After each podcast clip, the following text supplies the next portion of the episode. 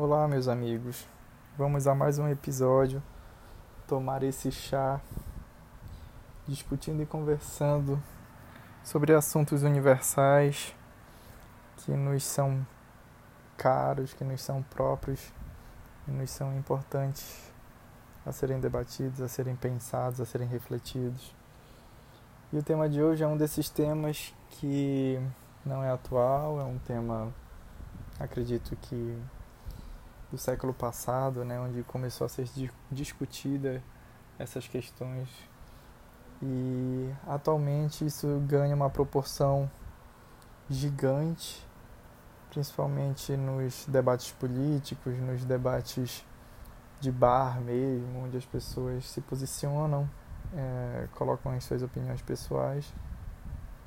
Hoje está muito mais disseminado, não é tão, tão mais tabu mas ainda assim é um tema muito controverso, é um tema muito delicado, uh, que mexe muito com as famílias, com estrutura familiar, com, estru com estrutura profissional muitas vezes também.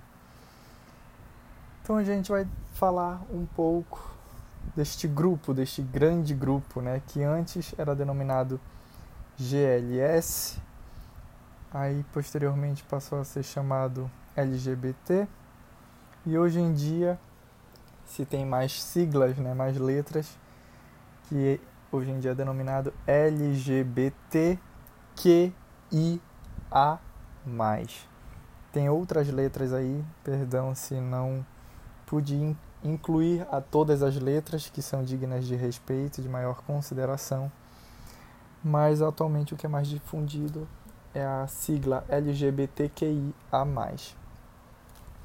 Bom, para quem não sabe, LGBTQIA+, são os grupos de lésbicas, gays, bissexuais, transexuais, queer, assexuais, é, enfim, uma gama da sexualidade humana. Inclusive, uh, ouso a dizer que a própria heterossexualidade está inclusa também, porque hoje em dia esse grupo ele inclui todas as expressões de sexualidade. Então, atualmente, a heterossexualidade não é mais vista e compreendida como a sexualidade padrão ou como a sexualidade natural, porque todas elas são expressões da sexualidade humana e a sexualidade é algo extremamente complexo e extremamente rico para ser cercado apenas em uma expressão dessa sexualidade que seria a heterossexualidade. Então a sexualidade hoje em dia ela é vasta e por isso que essa sigla com certeza inclui a heterossexualidade, porque com certeza é um grupo inclusivo e não de exclusão. Mas voltando para a questão, para esse tema e esse tema correlato com a espiritualidade, com o Espiritismo, que é pelo menos inicialmente a base do nosso estudo, uh, eu venho falar que os espíritos, logo no início da codificação, em 1850, por aí assim, eles não revelaram especificamente para o Kardec a respeito da homossexualidade. Eu digo especificamente assim, eles não abriram o tema homossexualidade, mas eles trataram sobre a sexualidade na, na própria codificação, né? Então, o que dá para se retirar de entendimento a respeito do que os espíritos falaram? Os espíritos falaram sobre o sexo, sobre o sexo dos espíritos e nos espíritos na questão 200 em diante, tá? É na questão 200 a 202. Ah, depois eles falam a respeito da filiação, a questão do, a questão do parentesco, mas sobre a sexualidade, ou melhor, sobre o sexo, eles começam na questão 200. Então, que dá para entender a respeito daquilo que foi falado por eles. E assim como dá para entender, entender também a respeito de algumas obras de Chico Xavier, com, é, psicografado pelo Chico Xavier, pelo espírito André Luiz e espírito Emmanuel, ah, principalmente alguns livros como Ação e Reação ou Sexo e Destino, Sexo e Vida, é que a sexualidade, lembrando, sexo é diferente de sexualidade, tá? É, é importante falar isso inicialmente para que a gente possa compreender melhor, tá? A sexo é algo do corpo, órgão sexual, órgão genital requer uma organização biológica, ou seja, requer o corpo.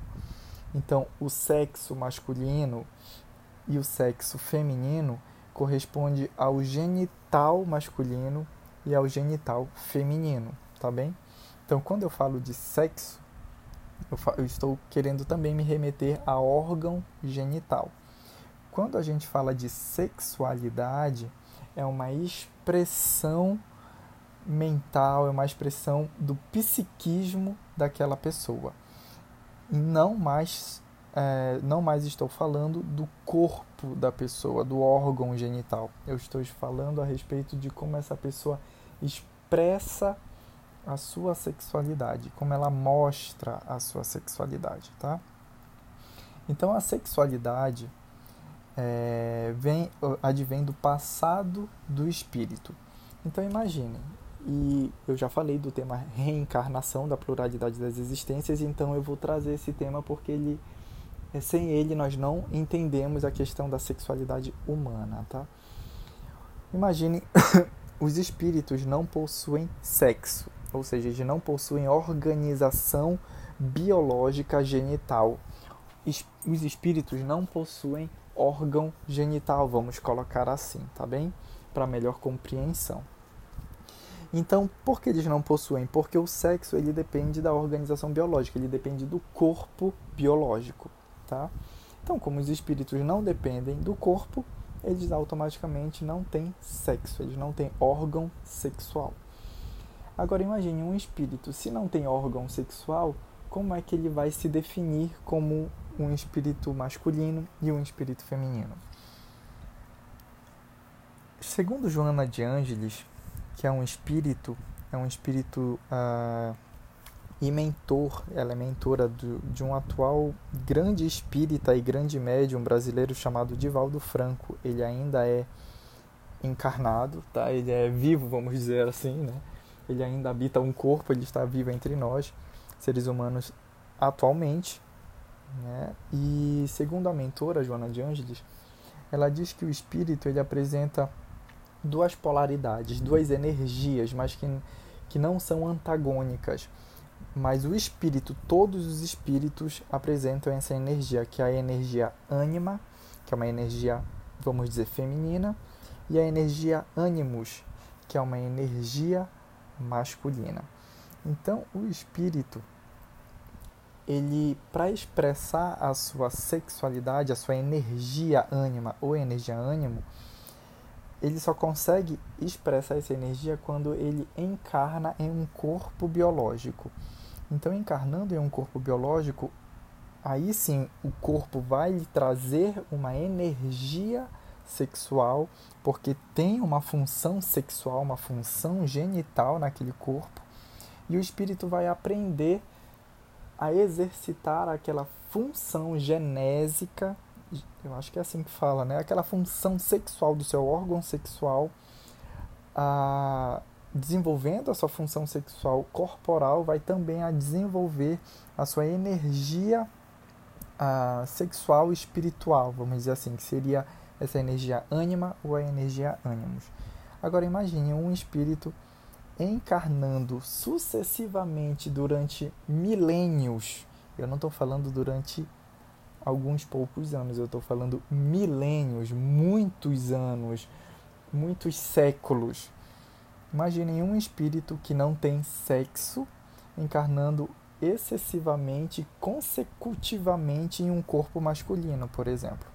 Aquele espírito vai desenvolver inevitavelmente a energia ânimos, que é uma energia masculina, uh, e vai se identificar como um homem, como masculino. Então, aquele espírito, como vai aprender tudo o que o masculino tem a oferecer, ele vai se autodenominar e se autodefinir como homem, como um espírito masculino. Assim ocorre também com um espírito que encarna sucessivamente em um corpo é, feminino. Vai desenvolver essa energia ânima, que é feminina, e automaticamente vai aprender tudo o que o feminino pode aprender. E aquele espírito, então, vai se enxergar e se identificar como um espírito feminino. Então, o que ocorre quando um espírito que se identifica com o masculino, em um momento passa a encarnar, volta a reencarnar, mas agora em um corpo feminino. Ou um espírito que se autodenomina e auto se identifica como feminino passa a encarnar em um corpo masculino. O seu psiquismo está atrelado a uma energia que, quando encarna em um corpo que lhe propõe uma outra energia, a a, como consequência, um choque de energias. Um espírito feminino encarnando em um corpo masculino não vai identificar essas energias, mas ele vai precisar aprender a vivenciar essas energias assim como um espírito que se considera masculino também encarnando em um corpo feminino. Então, assim surge a variedade da sexualidade. A homossexualidade, vamos colocar assim de uma maneira como se ela fosse o gênero, tá? Da, das, dos LGBTQIA.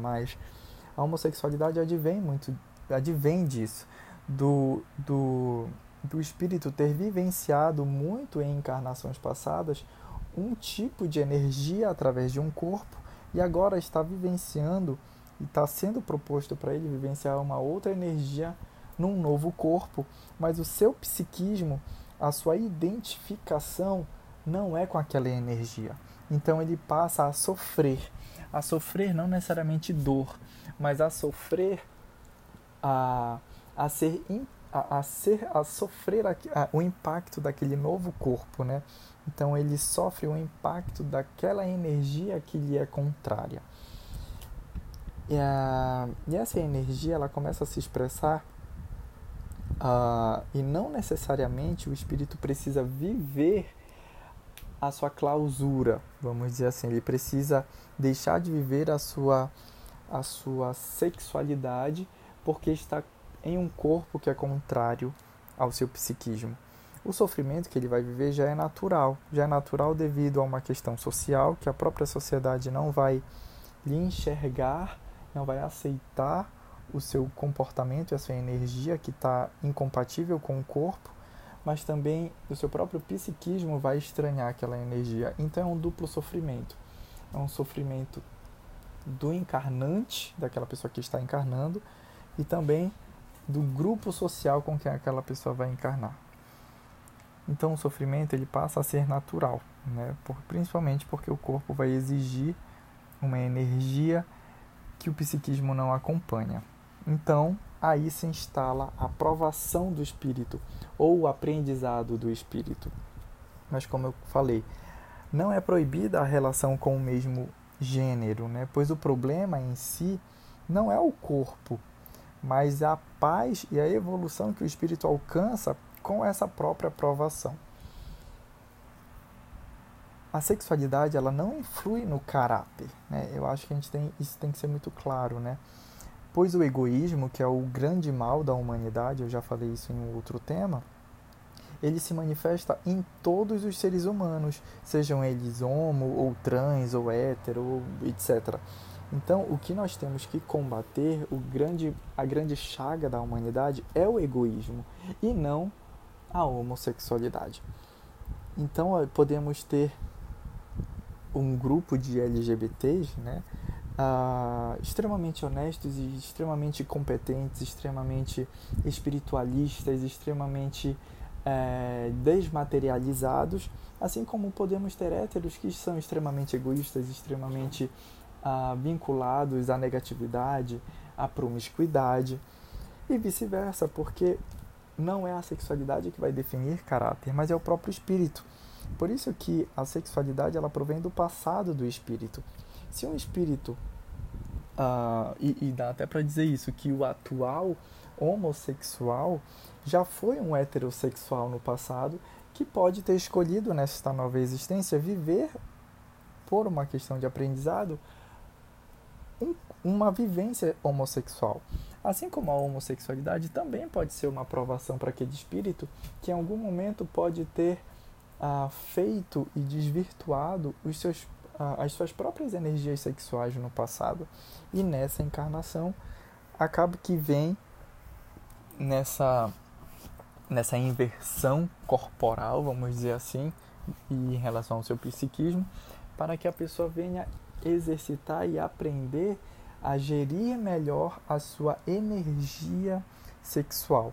Isso novamente não significa que a pessoa não possa viver a sua vida sexual com o mesmo gênero, mas significa apenas que ela tem que saber valorizar agora aquela energia sexual que vai ser incompleta de alguma forma, né?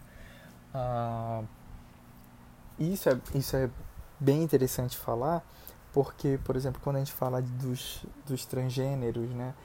Ah, vamos colocar uns 50 ou 100 anos atrás, a vivência da transgenia era muito mais pesada, porque a pessoa ela só conseguia mudar o seu exterior, né? ela não conseguia fazer o que atualmente se consegue, que é uma cirurgia, né? uma transformação até hormonal e, e alcançando melhor o, o, o resultado físico com o seu psíquico.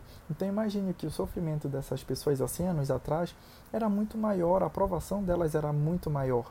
E atualmente elas já conseguem fazer essa adaptação. Então o sofrimento delas é muito menor. Então a ciência já evoluiu para trazer mais paz, mais equilíbrio, mais, mais conforto para a humanidade de um modo geral. Então, o, o, a questão dos LGBTs, ela é simplesmente uma questão de espiritualidade. Ela não é uma questão de corpo, como dizem os espíritos na questão 200, né? O Kardec pergunta: os espíritos têm sexos? E os espíritos respondem: não como o entendeis, porque os sexos dependem da organização.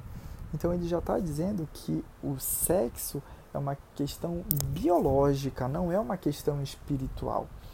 Aí eles continuam dizendo: há entre eles, há entre os espíritos, amor e simpatia, mas baseados na afinidade de sentimentos. Vê que em nenhum momento ele fala sobre, sobre relação de homem e mulher, ou relação sexual, ou relação de ânimos e ânima. Ele fala apenas de afinidade, simpatia, amor e sentimentos. Na questão 201, Kardec pergunta: O espírito que animou o corpo de um homem pode animar em nova existência o de uma mulher e vice-versa? E os espíritos respondem: sim. São os mesmos os espíritos que animam os homens e as mulheres. E o Kardec pergunta: quando errante, ou seja, quando o espírito está no plano espiritual, não está mais vivendo num corpo, que prefere o espírito? Encarnar, encarnar num corpo de um homem ou no de uma mulher? Os espíritos respondem: Isso pouco lhe importa. Vai depender das provas por que haja de passar. Então, a, o corpo, quando um espírito encarna, ele já está encarnando no planeta Terra, num corpo, já é uma provação, já é uma expiação, independentemente da sexualidade. Pode ser que um espírito encarne com seu psiquismo identificado com o seu corpo e mesmo assim, isso é uma provação, porque todos nós que estamos encarnados em corpo material na Terra estamos em provação, independentemente do da sexualidade, da expressão da sua sexualidade.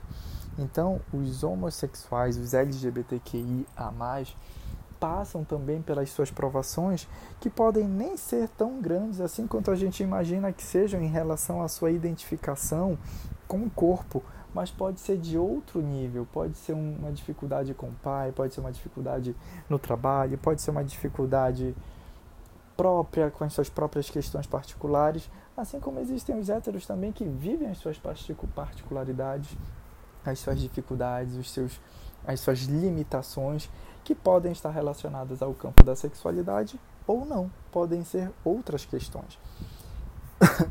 Desculpe. Então, uh, esse tema, ele parece, uh, pelo menos uh, eu acho que eu, eu cheguei a, a, a, ao que eu queria passar para vocês, que o problema em si não é a organização biológica. A organização biológica ela serve de fato para a reprodução, para que novos espíritos possam em, reencarnar. Então, sim, a heterossexualidade ela é extremamente importante para que nós, espíritos, possamos reencarnar.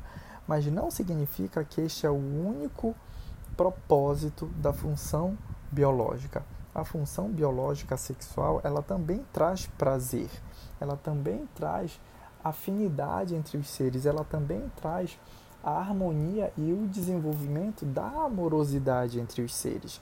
Se as pessoas apenas visam o órgão sexual como um mero prazer e desenvolve apenas o prazer pelo prazer, fazendo do outro um objeto, aí sim nós temos um problema com a sexualidade.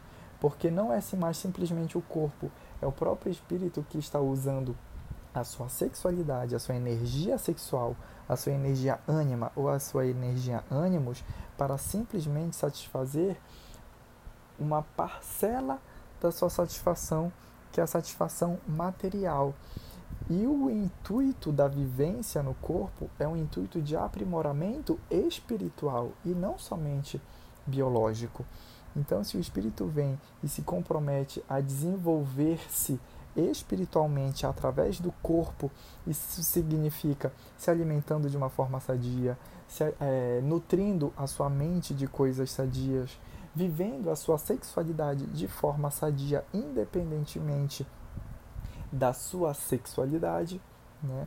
Mas vivendo isso de uma forma sadia, equilibrada, que lhe traga paz, que lhe traga satisfação, mas que também lhe traga amorosidade, que também lhe traga respeito, dignidade e fraternidade com as outras pessoas, aí sim a pessoa estará no caminho da espiritualidade, independentemente de como a sua sexualidade está sendo expressa, sendo hétero, sendo homo, sendo trans, sendo bi, não importa, sendo pan, não importa, porque o que importa é o nosso aprimoramento, como já disse Jesus.